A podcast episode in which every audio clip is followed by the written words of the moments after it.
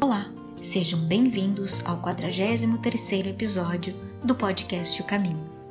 O capítulo 100 nos leva a refletir sobre um ponto relevante das pautas daqueles que se dispõem a trilhar pelos caminhos do Cristo. Pedro estava preso, em cadeias pesadíssimas, e um anjo do Senhor vem ao seu favor e o liberta. Atravessando a parte mais complicada e de risco com o pescador de Carfanaum, superando os primeiros perigos da prisão, caminhando ao seu lado. Contudo, ao alcançar lugar seguro, o emissário do Cristo afasta-se, deixando-o entregue à própria liberdade, de maneira a não desvalorizar-lhe as iniciativas. Isso ilustra algo relevante e fundamental nesta caminhada, qual seja tem a parte que transcende a nós, mas tem a parte, não menos importante, que é a nossa parte e que precisa ser feita e bem desempenhada. E de outra forma não poderia ser diferente, pois que mérito teríamos nós se os emissários tudo fizessem e nós passivamente fôssemos apenas meros coadjuvantes? A nossa disposição tem que somar e precisamos honrar a parte que nos cabe, pela nossa iniciativa, nossa coragem, pois isso será o que nos qualificará e distinguirá. Independente das dificuldades que houverem, que tenhamos clareza e consciência em bem realizarmos a nossa parte. Fiquem agora com o comentário de Joaquim Marquísio. Olá a todos, prazer e alegria de nos encontrarmos para mais uma jornada na direção de uma energia renovadora e transformadora que nos possa ajudar verdadeiramente a superar estes delicados momentos que muitos de nós estão meio que perdendo as suas condições de avançar, de ir adiante neste caminho tão importante e relevante que nos é, por um momento, pedido é? para que a gente consiga se superar de alguma maneira, vence essa etapa com reais e efetivos proveitos para nós, não só fisicamente, mas principalmente espiritualmente, tirando proveito desta oportunidade e deste exercício. Então, nos cai o capítulo 100 do Caminho, Verdade e Vida, que tem por título Auxílios do Invisível. Este e o Salmo assim nos diz: E depois de passarem a primeira e segunda guarda, chegam à porta de ferro que dá para a cidade, a qual se lhes abriu por si mesma, e tendo saído, percorreram uma rua e logo o anjo se apartou dele. Atos dos Apóstolos, versículo 12 a 10. E Emmanuel, assim, tece considerações quanto a este salmo. Os homens esperam sempre ansiosamente o auxílio do plano espiritual não importa o nome pela qual se designe este amparo, na essência é invariavelmente o mesmo, embora seja conhecido entre os espiritistas por proteção dos guias, nos ambientes católicos por intervenção dos eleitos e nos círculos protestantes por manifestação do Espírito Santo. As denominações apresentam interesse secundário Essencial é considerarmos que semelhante colaboração constitui elemento vital nas atividades do crente sincero. No entanto, a contribuição recebida por Pedro no cárcere representa lição para todos. Sob cadeias pesadíssimas, o pescador de Cafarnaum Vê aproximar-se o anjo do Senhor que o liberta, atravessa em sua companhia os primeiros perigos na prisão, caminha ao lado do mensageiro ao longo de uma rua.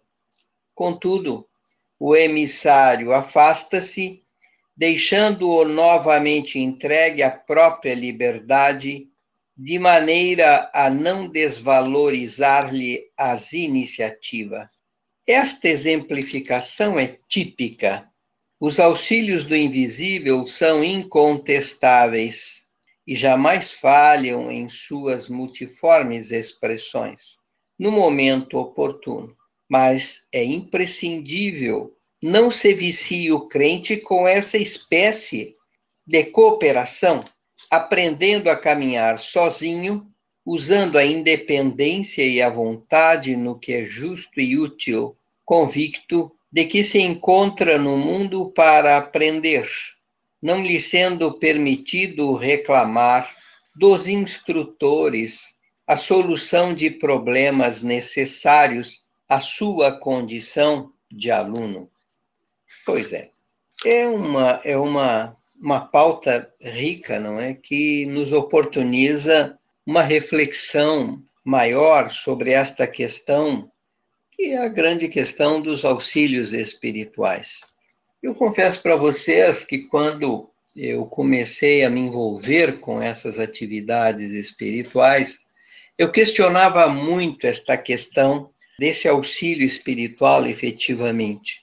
E eu vi duas manifestações muito fortes, assim, que para mim elas operaram um elemento de convicção definitiva. Né? Eu nunca mais tive nenhuma dúvida quanto a isso. Uma das circunstâncias, nós fazíamos um trabalho de visitação a lares numa zona da periferia de Porto Alegre. E tinha uma das casas que era uma casa problemática, porque ela tinha na, no seu ambiente um cão que era um cão danado de, de, de, de, arisco e meio selvagem, né? Ele mordia as pessoas da própria casa. Então ele era sempre um problema. E as pessoas queriam nos receber, mas aquele cuidado com o cão era sempre algo permanente. E a gente sempre tinha redobrado cuidado com relação a ele. Então quis as circunstâncias que num determinado momento eu fui naquela casa e aí o cão foi colocado e foi, foi tinha uma jaulinha para ele, foi colocado lá.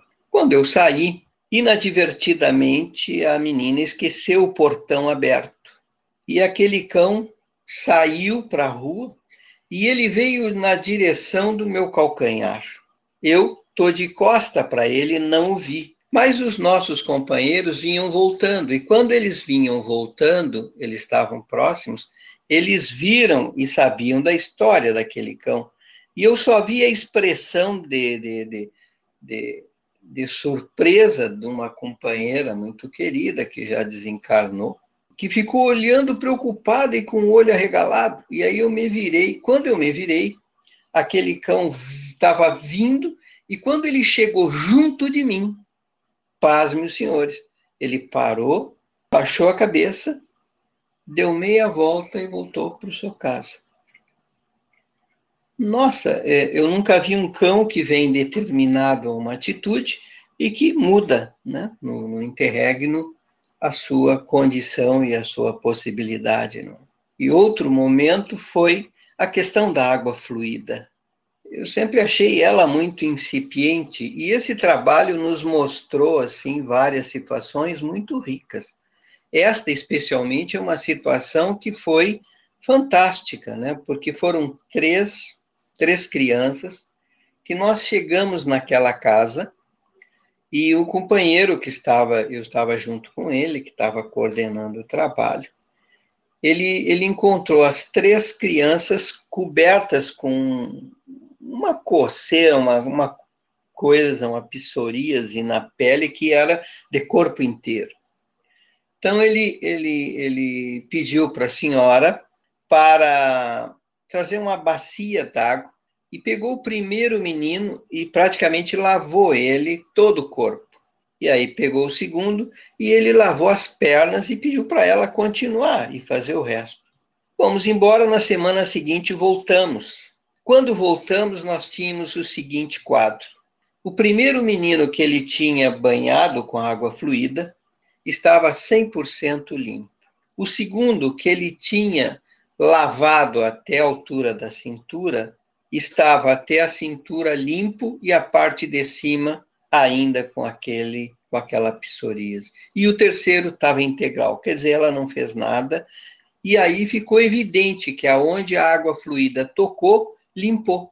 Então, este é esse tipo de condição e situação, para mim, ela é muito rica e muito significativa, porque ela representa exatamente isso, auxílios do invisível. Então, eles estão juntos, eles nos assessoram, eles nos auxiliam, eles nos dão um apoio incontestável. Dê o nome que você quiser, a nomenclatura pouco importa e, e, e, o significado também é irrelevante para isso, né? O que vale é a essência. Entretanto, é importante se observar que aqui no caso de Pedro, não é? O que, que aconteceu? O anjo o ciceroneou para a saída da prisão, levou até a rua e da rua em diante o devolveu à liberdade e este anjo foi embora. O que, que nós temos com isso, não é? Um profundo respeito ao nosso arbítrio, às nossas decisões pessoais. Eles jamais invadem, eles jamais transcendem qualquer coisa que violente o nosso direito e a nossa condição de nós tomarmos um posicionamento e de termos uma posição clara da parte que nos cabe. É preciso a gente entender que neste processo nunca, nunca eles vão assumir a integralidade. É preciso ter presente que tem a nossa parte e que não vai existir em nenhum momento e nenhuma possibilidade qualquer tipo de auxílio do invisível se não houver claro e explicitamente um pré-requisito básico e fundamental, que é a condição essencial de merecimento daquele que recebe. Se nós não pontuarmos e não tivermos créditos suficientes que nos deem condições de merecimento, não vai acontecer. O merecimento, ele é o pré-requisito fundamental para que estes auxílios venham, venham e cheguem até nós e nos sejam entregues. Sem isso, gente, não vai rolar. Posso pedir, posso implorar, mas não adianta, porque o que vale é a minha atitude frente à vida. E que tipo de atitude eu estou tomando, que tipo de posicionamento eu estou levando adiante na minha vida, hum, no meu contexto de vivência e convivência, que tipo de exemplo eu estou produzindo, que tipo e qualidade de atitude eu estou sendo protagonista.